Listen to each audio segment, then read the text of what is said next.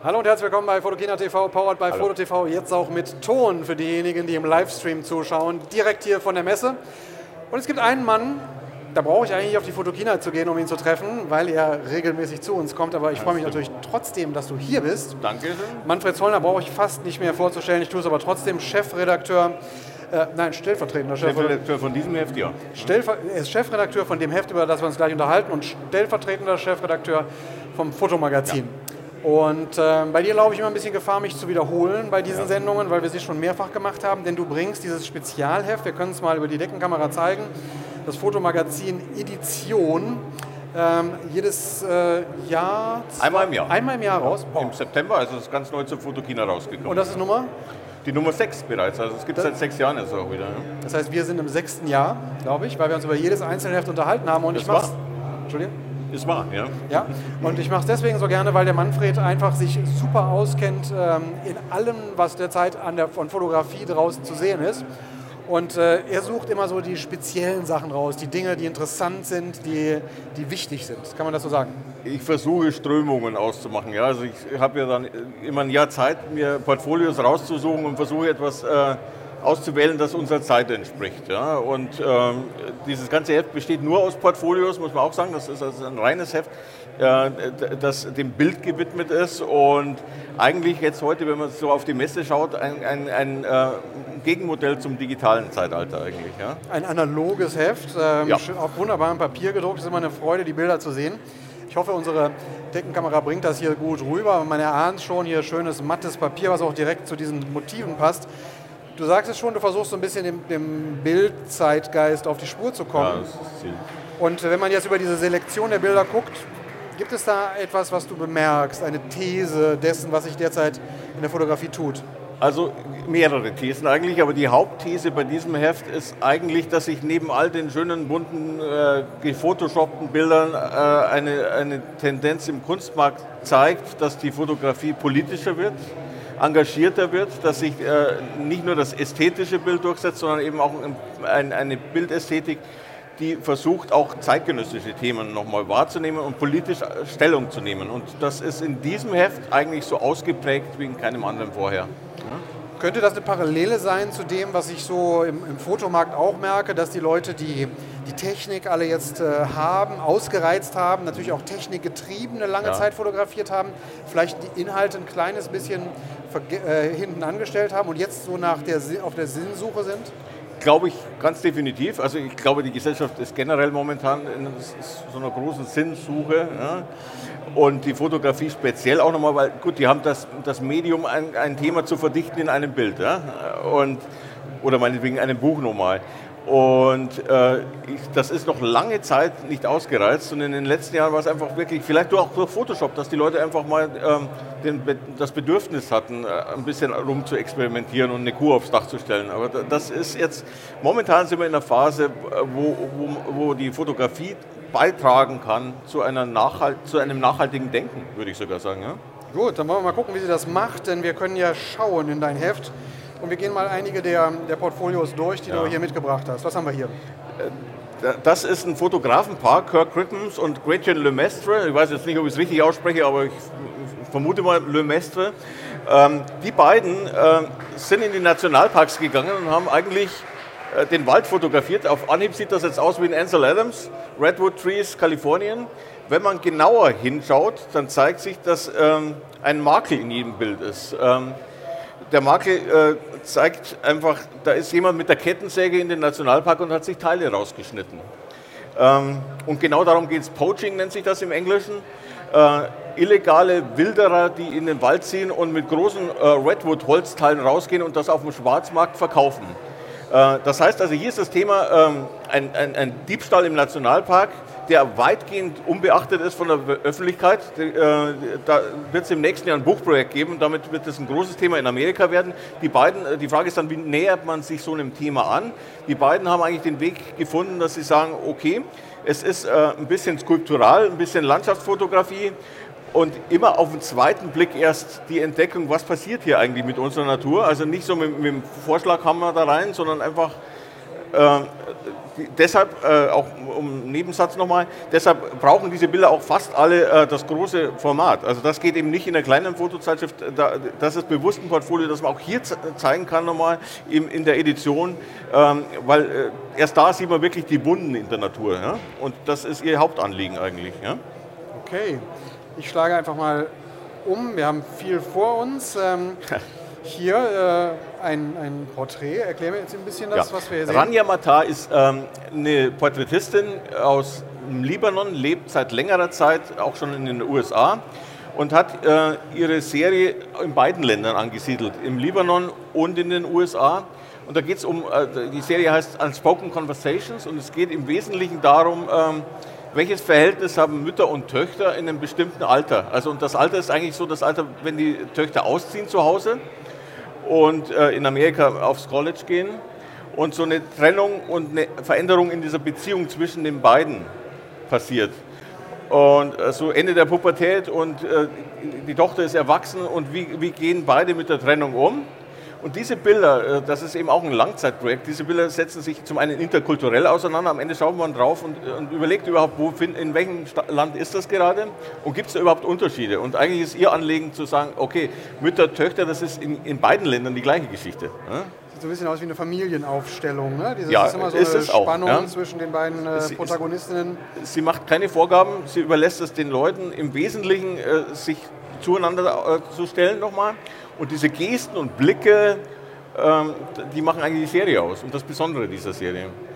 Die These hier, das ist weniger politisch, äh, sondern was, was hat dich daran gereizt?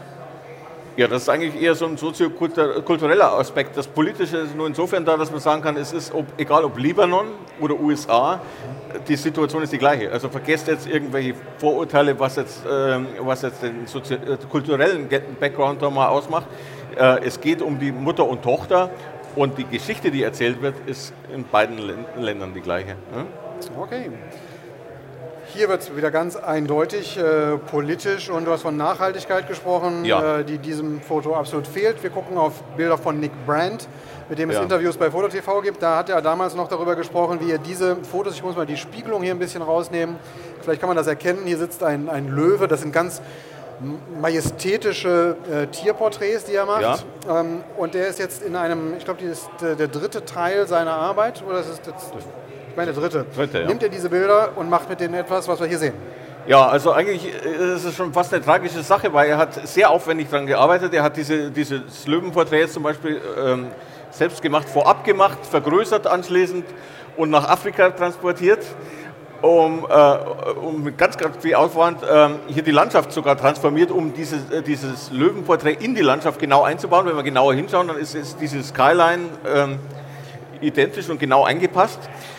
Und das Tragische heute ist, äh, dass viele Leute dieses Bild sehen und sich denken, ja, Photoshop. Ne? Da ist eben äh, nicht Photoshop, der hat das genauso in die Landschaft gestellt. Äh, und äh, besteht auch darauf, dass da ein Unterschied ist, hat das eigentlich jetzt hier sogar noch ein bisschen sichtbarer gemacht, indem, äh, indem er an diesen Bildern im Bild noch ein bisschen rumgekratzt hat und Gebrauchsspuren eigentlich reingebracht hat. Ja. Und stellt sie dahin, wo sie gemacht wurden oder gemacht worden Genau, das ist können? die Geschichte. Das ist das ursprüngliche Habitat dieses Löwen. Noch vor ein paar Jahren lebte der in dieser Gegend. Heute ist es eine Müllhalde und genau diese Konfrontation ist, die, ist im Zentrum dieser Arbeit am Ende. Er will uns zeigen, wie, wie in Afrika rapide, innerhalb weniger Jahre ähm, die Natur zerstört wird auch. Okay. Müllhalde ist ein gutes Stichwort, da muss ich mal weiterblättern, weil da gab es was ähnliches noch. Also nicht, na, überhaupt nicht ja. ähnlich, aber etwas, was verwandt war thematisch hier hinten. Da sind wir. Ja, also äh, tatsächlich Umweltverschmutzung ist halt jetzt äh, auch hier das große Thema, auch wenn das alles sehr bunt daherkommt, was wir hier sehen und auf Anhieb ein bisschen an, an, an die üblichen Landschaftskünstler erinnert, die äh, in der Natur inszenieren und, und dann ein Foto daraus machen. Alejandro Duran ist ein Mexikaner, äh, der, der in erster Linie mal Müll sammelt. Der sammelt den Müll, den das Meer angeschwemmt hat, sortiert den nach Farben und inszeniert diesen Müll vor Ort in diesen Bildern, die wir hier sehen. Also im Grunde auch möglichst auch immer mit einem Bezug zu dieser Region dann nochmal. Ja? Also er versucht das, in, was, wo sonst eben natürliche Gegenstände liegen und Steine und sowas, einfach den Müll beiläufig reinzumischen. Und am Ende kommt was Buntes raus, aber. Das ist durchaus ästhetisches auch. Das ist, hat immer das Anliegen, dass wir aufmerksam werden sollen auf dieses Ausmaß der, der Verschmutzung vor Ort. Und das ist ein Nationalpark, den wir hier sehen in Mexiko. Ja. Manfred, wir müssen auf die Zeit gucken. Ich schlage einfach nur noch mal zurück in dieses Portfolio oder was hatten wir noch, ähm, damit wir noch mal ganz kurz einen Eindruck bekommen. Ansonsten muss man das eigentlich auch wirken lassen. Ne? Sowas ja. ist jetzt in dem Tempo, in dem wir hier durchrasen, natürlich äh, sehr, sehr schnell. Ähm, vielleicht wollen wir das noch äh, nehmen? Oder? Wir hatten eben das äh, Thema der, der Mutter mit ihrer Tochter und ja. hier haben wir noch mal, wieder noch mal was Weibliches. Das ist ein weiterer ja. Aspekt, der das, diese Arbeit geht auch, auch nochmal auf Rollenmodelle ein. Ja? Also dieses Mädchen ist aufgewachsen, Carolina Patos ist eine sehr junge finnische Fotografin, ähm, die jetzt dieses Jahr in Aal ihr Projekt vorgestellt hat, nachdem sie jetzt gerade ein Fotobuch daraus gemacht hat, aus einem Teilaspekt dieser Langzeitarbeit. Die ist aufgewachsen mit, dem, äh, mit der Idee des Cowboys. Äh, ihr Vater ist schon irgendwie in ihrer Kindheit immer mit Cowboystiefeln und Cowboyhut in Finnland rumgerannt. Sie ist auf dem Rücken von Pferden sozusagen aufgewachsen und wollte immer nach Amerika und schauen, was ist eigentlich aus diesem alten Modell des Cowboys geworden. Das hat sie dann irgendwann verwirklicht und umgesetzt und hat in, in einer Cowboy-Familie gelebt, längere Zeit auch, wurde da sozusagen fast adoptiert bei denen und lässt uns jetzt mal auf diese, diese Gesellschaft blicken, die auch gerade momentan extrem im Wandel ist. Ja? Also die, diese Leute, ähm, äh, die Grundstückspreise steigen dort mittlerweile massiv. Äh, die, Viehhaltung hat sich verändert, also das alte romantische Bild des Cowboys verschwindet. Und das ist eigentlich zum einen ein Festhalten an, die, äh, an diesem alten Modell, dass man da noch ein bisschen was sieht. Und gleichzeitig in dieser Variante, die wir hier zeigen, ist es ein, äh, ein Blick auf die Cowboy Girls, also äh, wie, wie die Frau heute im Wilden Westen integriert wird und eigentlich auch so diese Cowboy-Rolle mit übernimmt. Das sind, also ich habe jetzt auch gedacht wie, äh, und ihr erstmal gesagt, wieso nennst du das nicht äh, Cowgirls? Ja? Und die meinte, nein, sie sehen sich als Cowboy Girls, ja? was auch Cowboy schon wieder Girls. sehr interessant ist. Ja? Ähm, und das ist also, wenn man jetzt hier schon, teilweise ist es noch so die alte ähm, My Little Farm-Idylle da, ja, und äh, die leben auch sehr abgeschieden, aber dieses Leben wird sich radikal ändern in den nächsten Jahren, sagt sie. Und die, sie möchte das jetzt nochmal festhalten und sie möchte eben zum einen und zum anderen eben auch die Rolle der Frau in dieser Gesellschaft festhalten. Ja. Okay. Vielen Dank für den äh, Durchlauf durch alle diese Perlen, die du gefunden hast. Äh, ich danke. Ab sofort geht es wieder los für das Heft in einem Jahr. Zusammen. So ist es. Ich habe die ersten Portfolios schon wieder da. Ja. Er, er, sieht halt hunderte von Portfolios jedes Jahr und das ist die Auswahl.